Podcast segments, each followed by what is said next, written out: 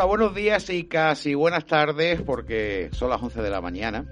Un horario poco habitual para Mundo Digital, pero que hemos querido probar en esta temporada en la que hemos vuelto a casa. Digo que hemos vuelto a casa porque Mundo Digital en la versión radio comenzó aquí allá por el año 2011, si no me equivoco.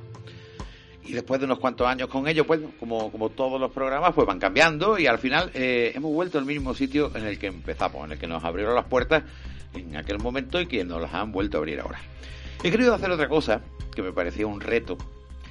¿Y si recuperara a todas esas personas que formaron parte de Mundo Digital en aquel inicio, que era quizás la versión para mí más bonita de Mundo Digital, en la que debatíamos, nos peleábamos, reíamos y todo eso. Así que me puse a tirar de agenda y tirar de WhatsApp y tirar de Telegram y tirar de todos los medios para contactar a todas esas personas que estuvieron con nosotros. Algunos incluso que han estado posteriormente y otros incluso que son nuevos en radio, pero que sí han estado acompañándome en televisión. Y sorpresa, me he encontrado con un problema. El problema es que todos han dicho que sí, tanto los antiguos como los nuevos. Y vamos, yo creo que acerca, le voy a preguntar a José, somos como que 15, ¿no? Por lo menos, por lo menos. Por lo menos. Pues bueno, van, van a ir ustedes a un intento de hacer un programa de radio con 15 personas, eso por culpa del COVID si no seríamos 25. Eh, y bueno, y vamos a debatir ciertos temas, vamos a hablar de ciertos contenidos y como siempre hemos hecho en Mundo Digital, pues cada uno va a aportar su granito de arena. Para determinados temas más delicados tenemos profesionales, personas que se dedican a ese campo concreto, los presentaremos. Y para los temas tecnológicos, pues la verdad que casi todos los equipos, los colaboradores pues están preparados. Pero ¿qué les parece si en esta nueva temporada nueva y vieja, porque se basa en la primera, empiezo a presentarles y a recordarles a toda esa gente que comenzó con nosotros y siguen con nosotros. Voy a empezar con Rodolfo Tieller. Hola, Rodolfo. Hombre, Javier, ¿eh? ¿qué Me has echado de menos, ¿no? Desde ayer que no te veía, vamos.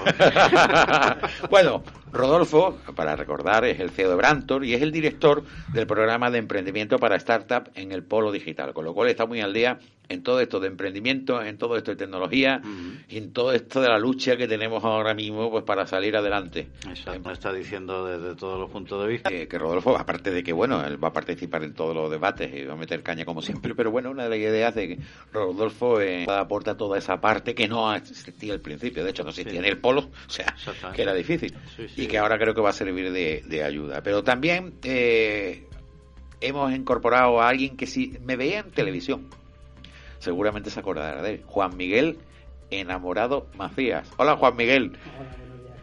Bueno, pues Juan Miguel, eh, que en aquella época era informático, bueno, como todo cambia con el tiempo, pues eh, es psicólogo y un psicólogo de éxito. Puedes mirar que en el ranking que es de psicólogo en Málaga está de los primeros, ¿no? Sí, eso parece. Bueno, pues él es psicólogo de adultos, eh, también sexualidad y terapia de parejas, casi nada, ¿no? Bueno, ya que tengo de apellido enamorado, era lógico verdad, que ¿eh? fuera hacia esa rama. indicaba, indicaba. Oye, una, una pregunta, que ahora no vas a hablar de eso. Tú no vas a hablar hoy de cómo está afectando el COVID en general las personas, tanto a, a nivel de familia como a nivel personal. Totalmente, nos está afectando mucho, bueno, a todos, ¿no? Desde datos más leves, ¿no? Como el insomnio, que según estudios internacionales dice que afecta al 60 o 70% de la población, pues hasta temas más concretos como ansiedad, como depresión, terapia de pareja, hablaremos de, de, eso. Me has pasado un resumen de las cosas y yo cuando lo he visto he dicho esto es peor que el virus propiamente. Bueno, es la verdad, ¿eh? Ten en cuenta que la psicología estudia la conducta humana y, y el virus vale. no ha cambiado la conducta en todos los aspectos. Sí, sí pues da, da susto. Bueno, vamos a presentar a otro colaborador que se va a encargar de llevar algo que creo que a todas las personas que nos siguen sean jóvenes o viejos, les puede interesar. Todo el tema retro de hardware y de software. Se trata de Isaías Rosales, que ha estado colaborando, no eh, Isaías Rosales, que estado colaborando con nosotros, no con Mundo Digital, pero sí con otras producciones que hacemos. Y que bueno, pues lo hemos incorporado porque sabemos que el tema retro está de moda.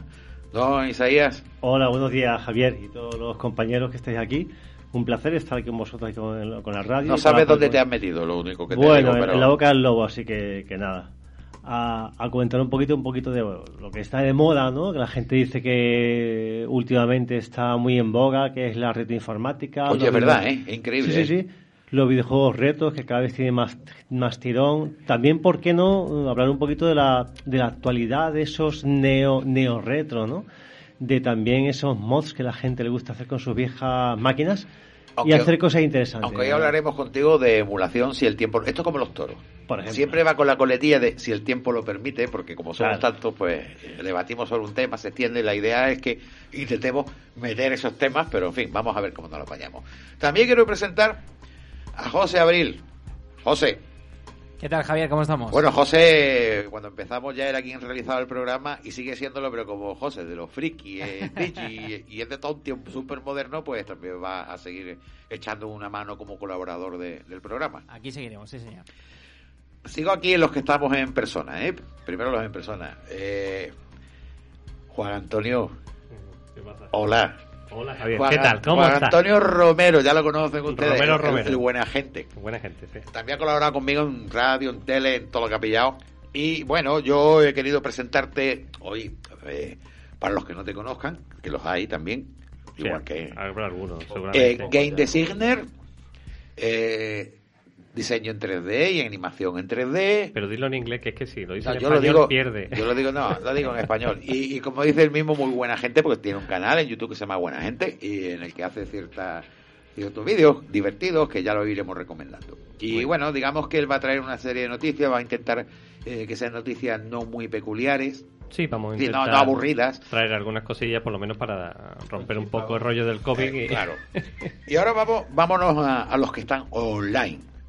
Eh, voy a comenzar eh, con Francisco González. Ustedes no lo conocen eh, de radio con nosotros, pero sí también de esta producción en la que estaba Isaías y, y es profesor de la Universidad de Málaga, informática, y presidente de la asociación Altair, que es una asociación retro, a la cual también Isaías pertenece como, como miembro. Francis, ¿qué tal? Muy buenas, ¿qué tal? Bueno, tú eres uno Ya de los se- profes. Se, sabe de menos. Sí, verdad. Mira, pues ya por lo menos así nos podemos reunir con más asiduidad. Bueno, tú eh, eres el presidente de la asociación Altair. Luego, si quieres, hablamos un poquito sobre la asociación y en qué consiste, por si a alguien le interesa, ¿vale? Vale, vale. Y forma parte pues de este equipo que se va a dedicar a hablar del retro y demás joven, gente que está especializada. Vámonos al online. Antonio Sevilla, el subdirector del Colegio Mite School de Málaga. ¿Qué tal? ¿Cómo estás? Buenos días, ¿qué tal? Pues muy lejos, ¿no? Porque se te oye también perdidillo. ¿Se me, se me- se me oye lejos y ahora? Nada, está bien, no te preocupes. Bueno, Antonio, Antonio, y falta Javier Díaz, que no ha podido venir hoy, que es el director del cole. Bueno, que vamos a irlo también trayendo online, físico, porque haremos un combinado. Por culpa del COVID, aparte que no cabe mucha gente aquí. Bueno, contigo hablaremos de cómo está afectando a los chavales esto del COVID también. Sí, hablaremos de eso, sí. Y algunos, Algo- algo- y algunos consejos, claro. Ah, Claro, aquí tiene que haber dos cosas. Una, la formación, eh, es decir, lo que se tienen que adaptar los colegios para dar la formación y lo que se tienen que dar las adaptar las familias para que la puedan recibir los chavales en casa, de alguna manera, ¿no? Bueno, de momento nos estamos librando y, y todo es presencial, pero bueno, sí que es cierto que el trimestre, el último trimestre fue online y, y la verdad que la cosa funcionó bastante bien. Requiere muchos cambios, requiere mucho esfuerzo, pero trabajándolo un poquito, Sí. Yo creo que es perfectamente. Bueno, pues lo que estáis haciendo vosotros puede servir un poco de guía también para, para el resto. Bueno, Paul Brown. A ver, Paul Brown, el hombre... Buenas, estoy aquí. Paul, ¿qué tal? ¿Cómo estás? Bueno, Bien, bien. Eh, cuéntanos un poco, porque tú eras el director de la revista Linux Magazine, luego hiciste otras más sobre Raspberry. Ahora mismo, ¿qué, qué estás haciendo, Paul? Bueno, el, todo el tema de las revistas, estas técnicas en papel, todo eso murió en 2008, así sí. que eh, me tuve que reconvertir y dije, ¡pling! Ahora soy experto en comunicación. Y eso es a lo que me dedico. Eh, aconsejo a otras eh, a organizaciones de siempre de software libre sobre Ajá. cómo tienen que comunicarse. Eh, Que ellos son eh, técnicamente muy buenos, pero explicándose no son tan buenos. Eh, Entonces. Yo les echo una Sa- mano en eso. ¿Sabes que aquí había una especie de apuesta? Que Paul no se pone el hype, que no va a ser capaz de ponérselo, que lo- Te lo has puesto, está aquí todo el mundo sorprendido. Pero por principio, no porque no tuviera la capacidad. No, no, por principio, por principio, claro. Yo lo tengo, lo tengo, lo tengo grabado porque esto eh, el día de mañana puede valer Sí, dinero. sí. Esto ¿Verdad? será mejor que no circule por ciertos sitios. Eh, ya- ve, sabía yo eso. Bueno, Lo voy a mandar yo a Octoprint, que es una comunidad así que él ya está por ahí metido. ¿eh? Sí, no, qué, qué chivatillo eres. Bueno, eh, te tenemos también, Paul, para hablar, eh, bueno, de Linux, de Raspberry, de las distintas distribuciones que existen y de todas estas cosas que, que vienen muy al cuento también, con la sección retro incluso, ¿eh?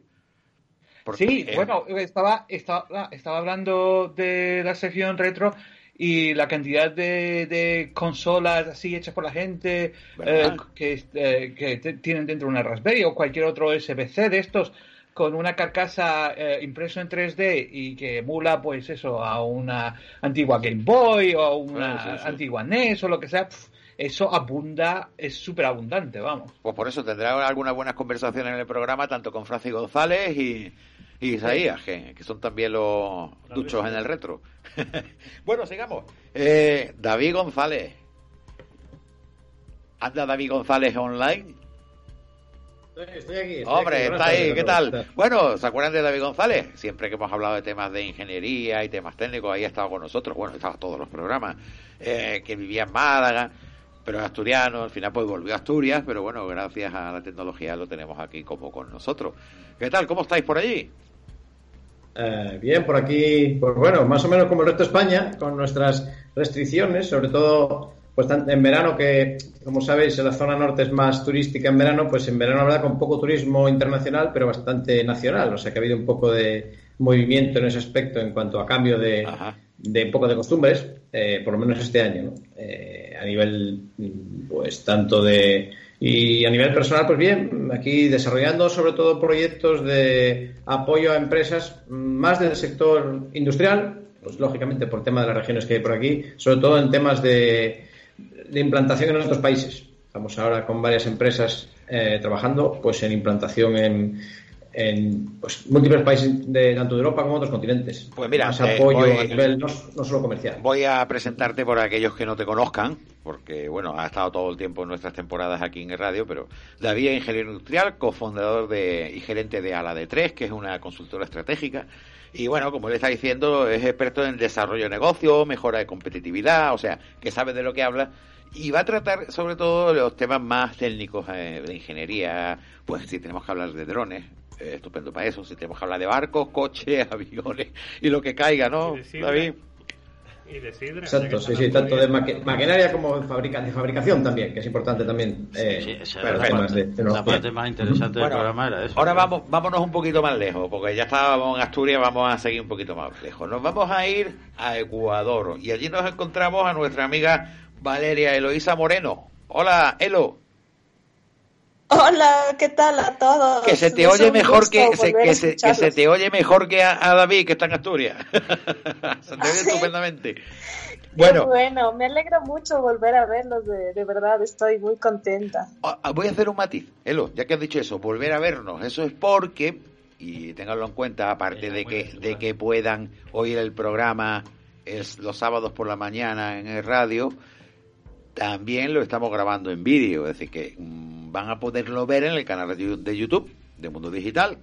Eh, no sé también si lo va a compartir eh, Radio Málaga y demás, con lo cual no solo van a oírlo, sino también que van a verlo, y van a ver a toda esta gente que los tenemos por ahí perdidos por el mundo, como es el caso de Elo, que, que está bien lejos. ¿Qué tal? Bueno, Elo es periodista, ha estudiado periodismo en Ecuador, ha hecho una maestría también en Turquía, o sea que tú mientras tanto que no has estado con nosotros también te has movido, ¿eh?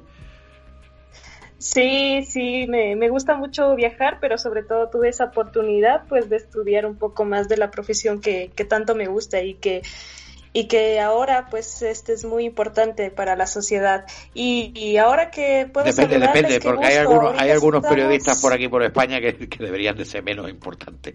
Así que bueno, sí. Ah, sí.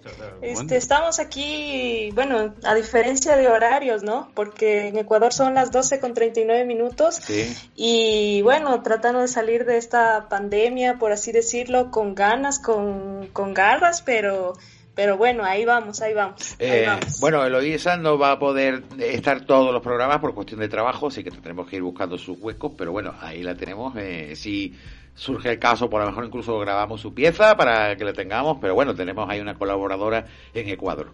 Gracias, Elo, por estar con nosotros otra vez. Elo. Sí, gracias. Ah, vale, gracias.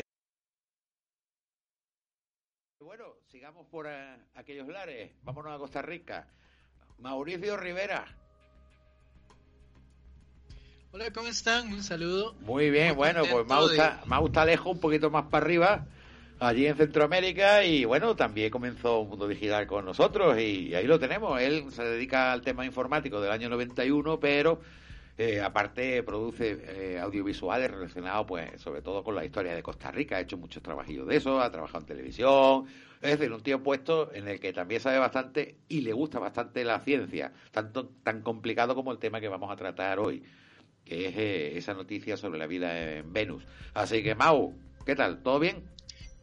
Todo bien, muy contento y feliz de, estar de nuevo. Algunos rostros, porque recuerde que cuando estuve, estuve en radio y no solo me los imaginaba. Creo que solo ah, conozco algunos rostros y feliz de, estar aquí, de identificar, de ponerle rostro a aquellas voces que pues en el 2012, creo que estuve de 2012 a 2015 en Mundo Digital. Exacto. Y gracias, gracias a la a la yuca. Tuve el placer de conocer a Javier y ya es un chiste interno. Eh, eh, fíjate tú lo que hace un vídeo en YouTube, ¿eh? que sacan amigos y colaboradores, ¿eh?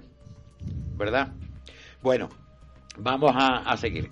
Eh, tengo que ya mirar la lista que está es súper larga. Jorge López Segura, ¿qué tal? A ver, don Jorge nos dijo, me voy a, sentar un, a ausentar un momentito. No sé si ha vuelto. Bueno, pues yo lo voy a presentar, aunque no esté, les cuento. Jorge López Segura, que también ha participado varias veces en Mundo Digital, es un economista que es premio nacional, también Nuevas Energías, eh, por Resolve VA el Ministerio de España, por un proyecto, termino de presentar, ya que está ahí, por un proyecto privado de fusión nuclear. ahí queda la cosa.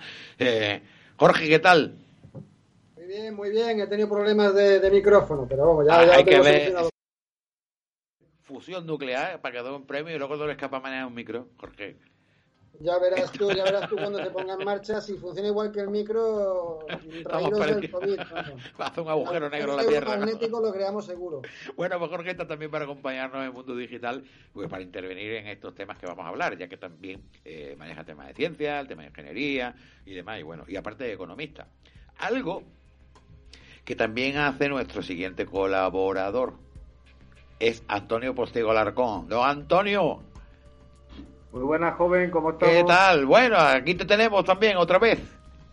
Gracias a Dios. Oye, me, diste una alegría tremenda de, invitarme de nuevo a esta, como los tebeos antiguos. Antonio, etapa, quinta. Fuiste, fuiste parte, fuiste parte del principio, tenías que estar. ¿Tú te imaginas que no hubieras estado? Coño, ha faltado, uy, perdón por la expresión, ha faltado uno, Antonio, o hubiera faltado David, o hubiera, es curioso, estamos todos, eso es una alegría bastante grande. Antonio, aparte de que le gusta el tema del streaming y todas esas cosas, también tiene una visión empresarial. Con lo cual es importante también contar con él, porque muchas veces cuando hablamos de emprendimiento, hablamos de negocio, él tiene su visión no de emprendimiento, sino de dificultades de sacar los negocios adelante, que es lo que se van a encontrar los emprendedores, independientemente del sector, ¿cierto, Antonio?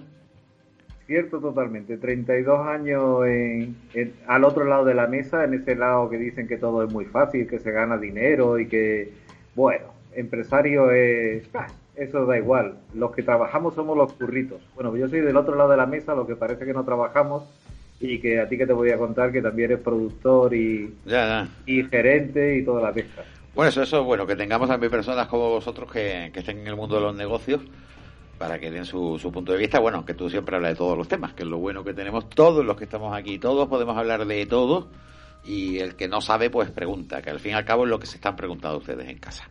Bueno, creo que no me dejo nadie, eh, tengo que saber si Enrique Viguera está ya conectado. Todavía no.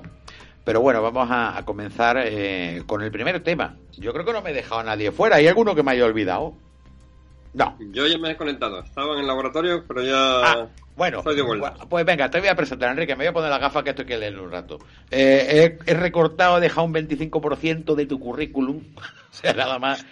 Porque digo, esto es que. Bueno, voy. Enrique Viguera, licenciado con grado en el Departamento de Biología Molecular y Bioquímica de la Universidad de Málaga. Doctor en Ciencias e investigador Ramón y Cajal en el Centro de Astrobiología. Profesor titular de Genética en el Departamento de Biología Celular, Genética y Fisiología en la Universidad de Málaga. Además, colaboró en la secuencia del primer genoma bacteriano secuenciado íntegramente en España y coordinador principal de la actividad divulgativa Encuentros con la Ciencia.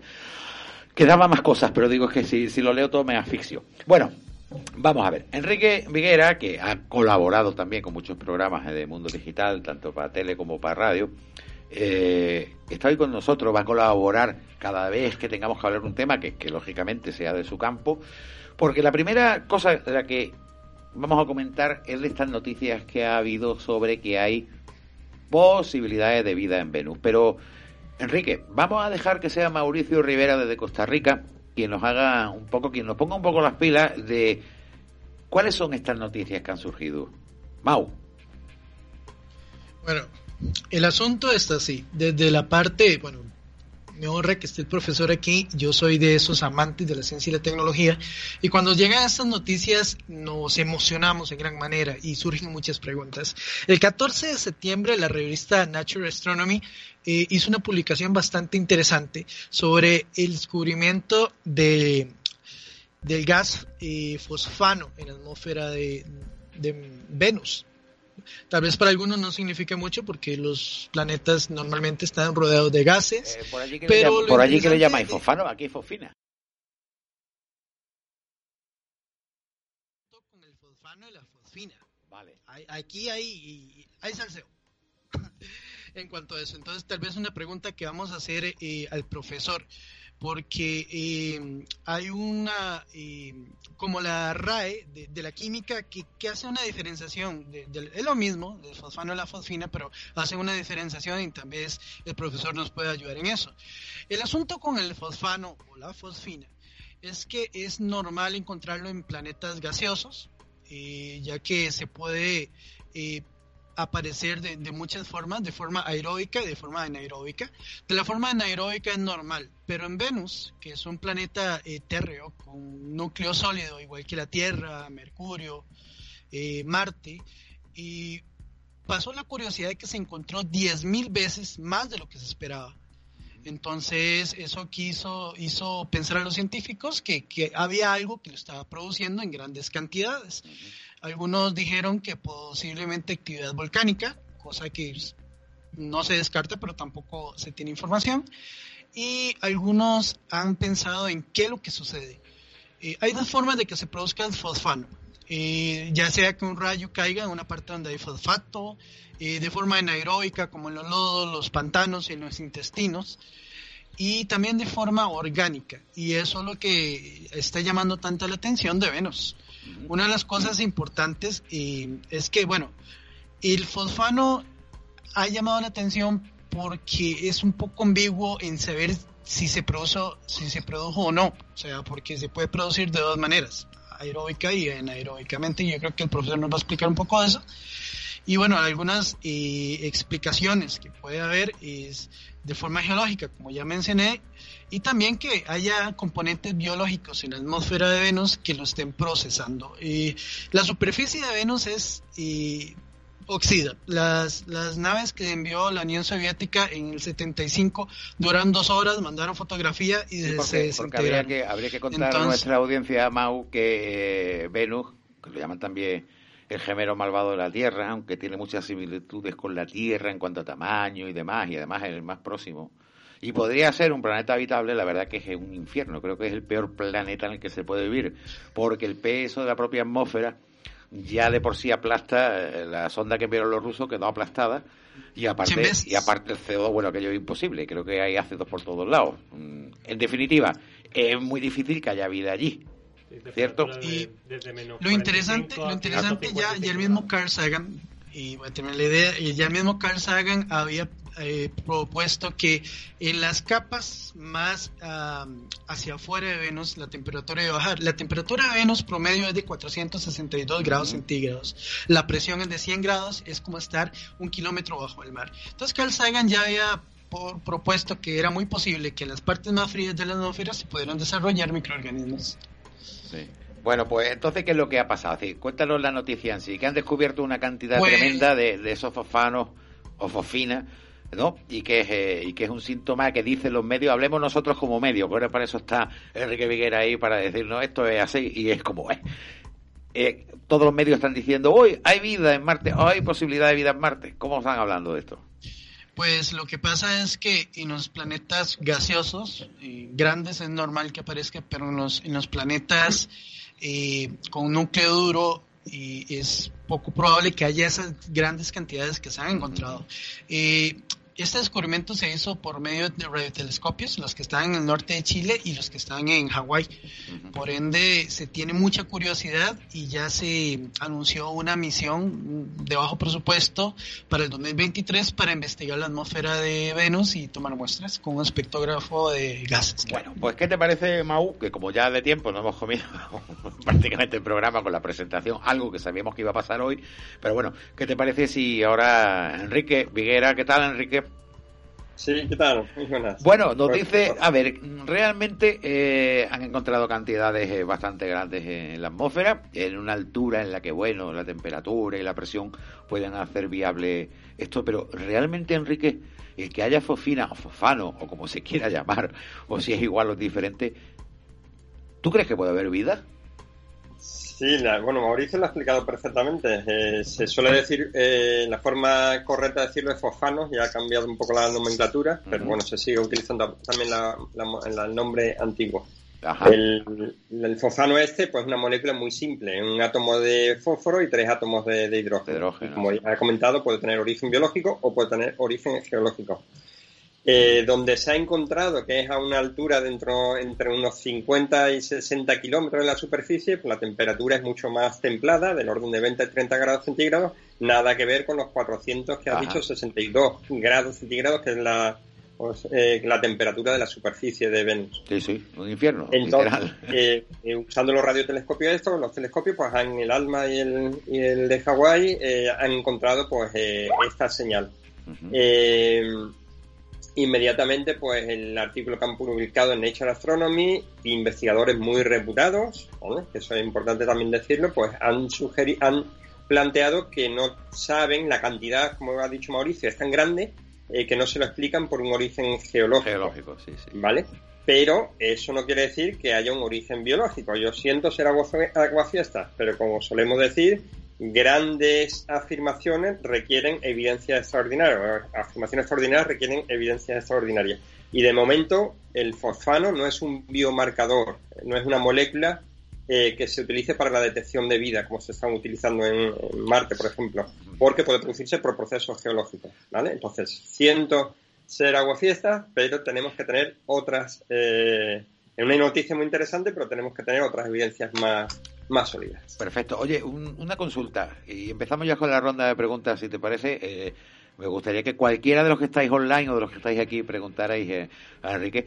Eh, ah, quería comentar una cosa. Enrique se dedica también a la divulgación con Encuentros por la Ciencia. Recomiendo que busquéis Encuentros por la Ciencia en Internet. Además, encuentrosporlaciencia.es, ¿verdad? En- Encuentros con la, con la ciencia. Sí. Vale, para que, pues, si alguno quiere asistir online, ahora mismo creo, a las actividades divulgativas que hace, pues que, que- que se apunten, porque merece la pena asistir, la verdad. Bueno, como decía, vale, imaginemos, por ejemplo, que de verdad hay algún tipo de vida, sabiendo que las condiciones a esa altura de la atmósfera, pues podrían ser viables. Imagínate, Enrique, que dicen, sí, hay vida. ¿Qué vida, qué tipo de vida se podría encontrar allí? Eh, ya sabemos que tiene que ser muy pequeñita, pero bueno, ¿qué, podría vivir en ese entorno? Bueno, eh, vida microbiológica. que tenemos aquí que viven a varios kilómetros por debajo de la superficie, eh, que se alimentan de rocas, bacterias quimiolitotrofas, eh, bacterias que viven en, el, en, pues en la atmósfera. Eh, ese tipo de, de organismos es el que esperaríamos encontrar, lógicamente. O algo que sería muy importante, que realmente se pudiera encontrar, aunque sea eso, ¿verdad? Y en cualquier caso serían siempre extremófilos, eh, organismos que están adaptados a vivir pues, a condiciones de acidez enorme, eh, de temperatura elevada. Los que se pueden encontrar aquí en Yellowstone, por ejemplo, o en... creo que sí, son... sí, sí, sí. Se encontraron... o sea, eh, seres muy, agradables. Seré muy agradable, sí, hombre. Los pobres viven en unas circunstancias que, que ya te digo. ¿Para qué queremos ir a Venus? Allí tiene hace un calor de la Bueno, ¿tenéis alguna pregunta a los que Sí. estáis online? Yo quería hacer un comentario. Bueno, tú estás aquí. Ya. Ah, bueno, La online. De que los de online pregunten. a ver, ¿me oyen los que están online? Acordaos de subir, quitar el mute para poder Te oí- preguntar. te oímos. Pues adelante. Eh, ¿No puede ser la protomolécula? Nadie pilla eso. Nadie ve esa serie de televisión. A ver, habla, Claro que sí, la de V. habla por, por Urau. The Expanse. ¿Nadie ve esa serie? No. No. Bueno, cuenta, Paul, da La más datos. protomolécula. ¿Sabes? Ahora estoy preparando La clases. va a Venus y... ¿No? ¿Nadie? Bueno, venga, pues ya está. no, hombre, cuéntala, cuéntala. esa es la favor. pregunta. Pues la tenéis que ver, es súper buena. The Expanse está en... Ah, vale, vale, vale, vale. muy bien. Bueno, pero ¿tiene alguna pregunta para Enrique? A, a- a todos, los que, todos los que estáis aquí os encantará. Echarle un vistazo. Echaremos un ojo. Hay ¿Cómo un- se llama? ¿Cómo se llama la hay serie? un- La Hay un trama con Venus que está muy interesante. Bueno, y la- cuando salió, lo, lo- primero que imaginé, la protomolécula. Eso es, fijo. ¿Has visto? Bueno, pues nada, tú dices que una protomolécula, Enrique. Eh, ¿Tú crees? Es que no sé lo que es la protomolécula. Yo tampoco. Es una serie de, de, de Amazon Prime. Es una, Mira. es una alienígena. Una alienígena. Ah, bueno, alienígena. La, la, la, veremos la serie. Pero sí, habrá que verla, Enrique. bueno, eh, Juan Antonio, No, ¿tú yo querías lo único que quería no preguntarnos más bien decir que por lo que se ve hay en el cuando la sonda de, de la NASA en el 1978 creo que La fue NASA no, fuera de los rusos. No, yo he escuchado de la NASA una No, de la no, NASA no, no, la, bueno, la fon- la sonda que se envió en el año setenta y tanto la- era la Vere- Verena, Verena, ¿no? Eh, rusa, que la tiraron allí, soviética. aguantó, aguantó Pues, un rato hasta yo- que... sería otra sonda porque decía la NASA lo que no, lo que tenían los datos ya del fosfano lo que pasa es que descartaban los datos de que de vida normal eh, y todas las moléculas que en la Tierra se detectan porque ellos iban buscando otros tipos de organismos Claro. Entonces, eso se sabe desde hace mucho tiempo y sin embargo no, no había un control hasta ahora que se le ocurrió a alguien decir que el fosfano o el forfito, o, el forfito, sea, o, o- o- o cualquier otro payaso de la tele. Fofito, el de, el de la tele era Fofito, de verdad. Bueno. tenga la capacidad de crear vida. Bueno, entonces Enrique, que se nos quite de la cabeza a todos que las probabilidades son muy escasas, muy escasas, ¿no? Sí. De momento, bueno, es, es una. Primero, el que seamos capaces de detectar una molécula tan extraordinariamente pequeña en la atmósfera de Venus, entre 50 y 60 kilómetros, a mí me parece eso ya eh, extraordinario. Sí, sí, sí, sí. Esa capacidad. Bueno, hay Y más. luego, Y las posibilidades, que- realmente eh, también tendría que haber bastantes posibilidades en otros satélites eh, una de otros planetas, ¿no? Enrique, eh, perdón, Tengo venga, una te voy a que pregunte. Rodolfo. A ver, siempre que intentamos plantearnos historias de este tipo, de que si hay vida aquí o hay vida allá, lo buscamos siempre desde un plano de aplicación de la física y de la química, ¿no? O sea, podría existir desde un punto de vista etéreo, astral, no sé. Igual existe algo allí. Depende de lo que fumes. Eso y que Jiménez lo sabe seguro. Depende de lo que fumes, Rodolfo. Estamos No, no, la pregunta era seria. O sea, cosa es lo que tú quieras ahora derivar. tío. O sea, aquí podemos hablar de tontería de fosquito, pero no de. Intentamos buscar vida parecida a la que conocemos ¿no?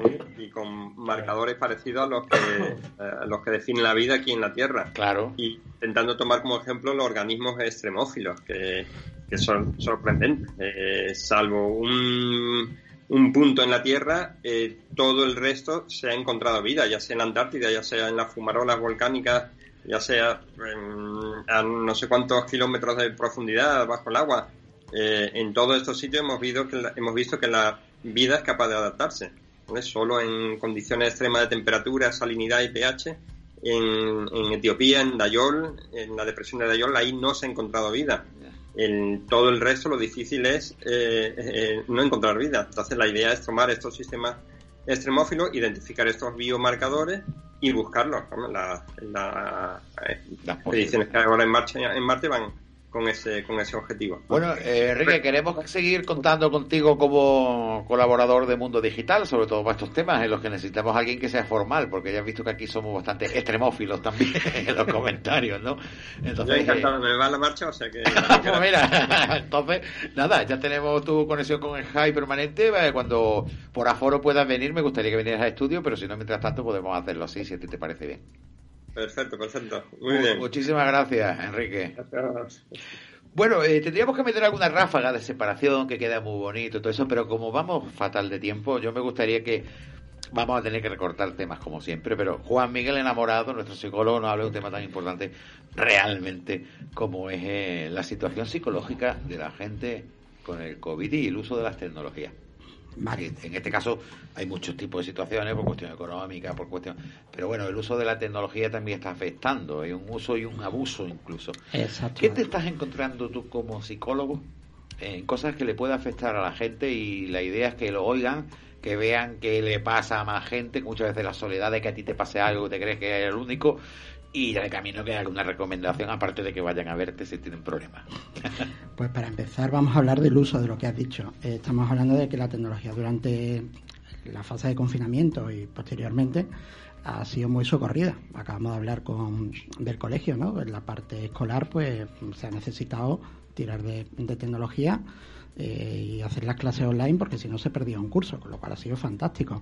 El teletrabajo no solamente ha sido durante la pandemia, sino que se sigue utilizando. Las compras online no han salvado seguramente la vida y a muchas empresas le ha salvado el negocio, la parte de las compras online, ¿no? El tema de la videoconferencia a través de cualquiera de las redes, de Skype como estamos ahora, o de Instagram, o de cualquier cosa, nos ha permitido acercarnos a nuestros familiares, a nuestros amigos y mantener un contacto social que no podíamos mantener y que seguramente, bueno, seguramente no, seguro se sigue manteniendo, con lo cual el uso es fantástico, pero además tenemos la información. El mejor medio de, comunicación que existe hoy en día es a través de las redes. Por lo tanto, el uso es fundamental y, y benigno, no le vamos a poner problemas. Eh, ¿Qué ocurre cuando le damos la vuelta a esa moneda? Porque estamos hablando que el uso del teletrabajo, uno de los problemas que tiene es que a los trabajadores están diciendo, de hecho se está regulando legalmente ahora, que le están dedicando muchas más horas al trabajo de lo que le dedicarían dentro de su, de su jornada si estuvieran en el centro de trabajo. Que las redes sociales están fantásticas para ponernos en contacto con nuestro mm, entorno social, familiar, pero si hacemos un abuso de ellas, estamos teniendo una distorsión de la realidad. Solo hay que, ir a Instagram, que ahora cumple 10 años, y ahí vemos claramente que no estamos viendo la realidad, estamos viendo una distorsión de la realidad, de la que no todo el mundo es consciente, especialmente los adolescentes, que piensan que lo que están viendo ahí es real. Claro, eh, ocurre incluso fuera de, las épocas de pandemia, ¿no? Es decir, siempre las redes sociales, sobre todo, sobre todo Instagram, es muy curioso. Eh, como la gente idealiza la foto que se hace, la retoca, le cambia el fondo. Si hace falta, como que tiene una vida fantástica, a lo mejor tienen una vida, perdón la expresión de mierda, pero de cara a la galería, hace que al final que la gente que lo está viendo con su vida normal se sienta mal, o sea, se sientan pobres, yo no puedo hacer eso, yo soy más feo ya empezó hace mucho tiempo. Sí, sí, por eso digo que... Desde que éramos pequeños veíamos los yogures Danone en televisión, la familia feliz, la cocina muy limpia, todos con una cara tal, los profiden, etcétera, etcétera. Esto es una evolución. Sí, lo que pasa que ahora ya... El tema estético. Claro, pero hemos hablado, hemos dicho uso... Mucho y abuso. Ya, bueno, pero detrás, del Instagram también tienes el TikTok. es que la... Porque el TikTok ahora mismo es lo que está barriendo a todos los chavales y a los adolescentes. Y, a, los mayores también. Bueno, también, también, también. el problema de hecho es que cuando hablamos de abuso de algo que realmente tenemos que usar, en lo que se llaman adicciones conductuales, es muy fácil que podamos limitar el uso de cualquier cosa que sea dañina si no tenemos que utilizarla diariamente. Pero como le dices tú a un adolescente o a un adulto, que no utilice el ordenador si es un medio de trabajo. O a un niño que tiene que estudiar, como le dice que cinco horas delante de la tablet o de su portátil mientras está en clase es fantástico, pero que dos horas jugando un videojuego, eso está mal. Con lo cual empiezan a crearse ahí unos momentos complicados. Eh, tú me preguntabas que qué problemas estamos viendo después de esto. Bueno, pues aparte del insomnio que hemos comentado antes, la ansiedad, que al final la ansiedad es nuestra respuesta ante la incertidumbre. Creo que no hemos tenido más incertidumbre que en los últimos meses, ¿no? ¿Qué ocurre? Hay por ahí un virus que no sabemos, nos encierran, no sabemos cómo actuar. ¿Nos queda incertidumbre? Evidentemente. no las creaba antes, puestos de trabajo, qué va a pasar con la economía. Ahora estamos viendo que además teníamos razón, que, que no iba muy bien la cosa, desgraciadamente. Por lo tanto, eso es un problema que lo tenemos. Si ya alguien tenía ansiedad, pues ahora se le dispara. Eh, lo que hemos hablado de las redes sociales muchas veces afecta a las personas con la autoestima, ¿no? Si te comparas con mm, algo que es inalcanzable para ti, te va a afectar porque no tienes eh, capacidad de llegar a eso. Aunque muchas veces lo que estás viendo, como bien hemos dicho, es la familia ideal o algo que nos llevan vendiendo mucho tiempo. Pero ahora son muchas horas las que estamos delante de, ese estímulo, ¿no? Y, no sé, no digo depresión, pero sí conductas depresivas o síntomas depresivos.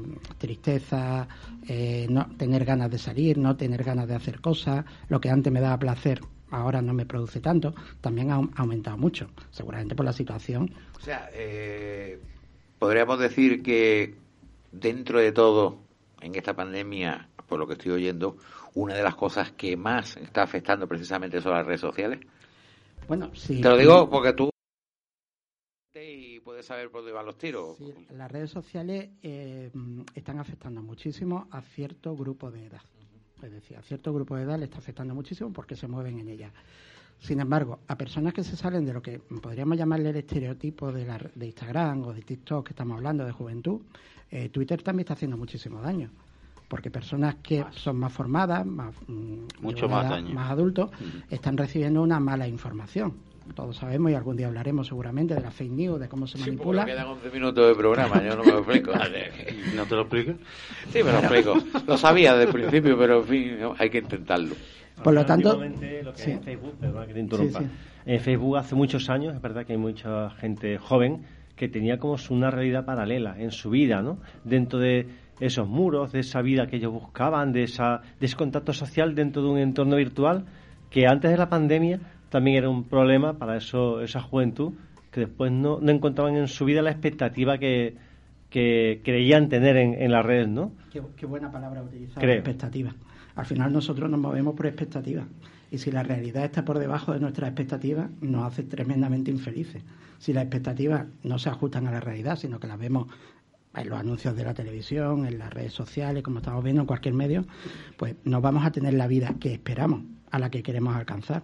Y entonces nos va a afectar a cada uno en su rango de edad y de una manera u otra, pero nos va a afectar. Javier me preguntaba antes mm, problemas psicológicos derivados de, la, de esta pandemia, ¿no?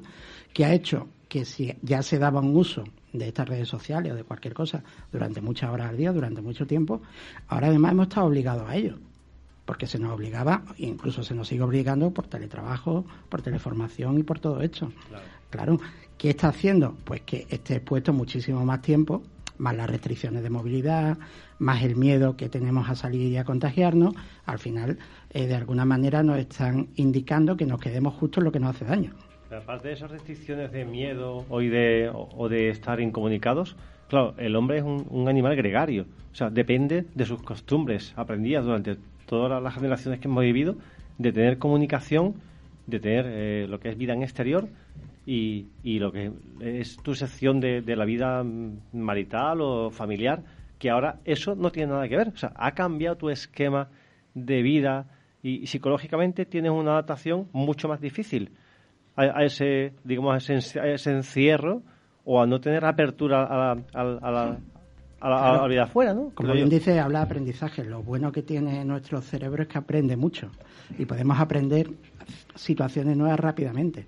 Con lo cual hay gente que ya se ha quedado dentro de su casa y dentro de ese mundo que estamos hablando y ahí es donde aparecen las patologías. Evidentemente hay mucha gente que no las tiene. Vamos a hacer una cosa, como, Yo tengo una pregunta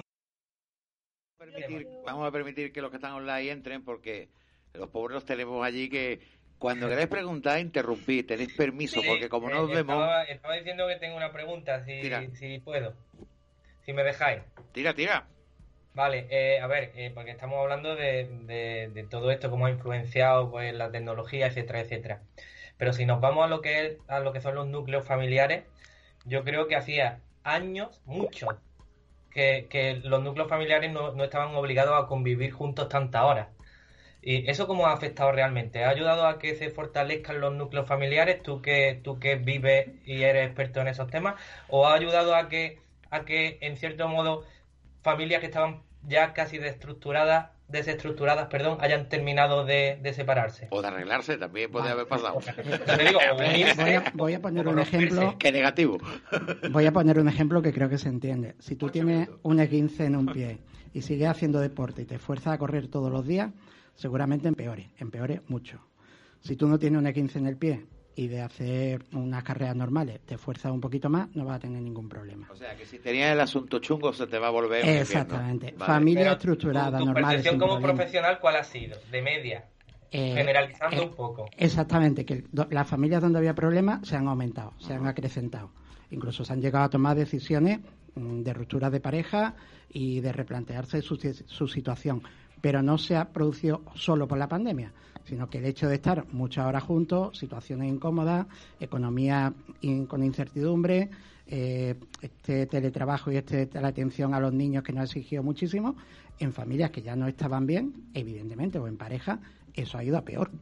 Ahora, la familia que estaba bien, pues lo ha llevado estupendamente o lo ha llevado como ha podido y está saliendo sin más problemas.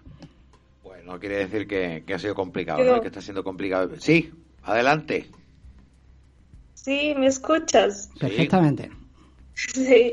Mira, bueno, yo quisiera también recalcar, dar un comentario acerca de prácticamente de la realidad latinoamericana y en específico de, de mi país.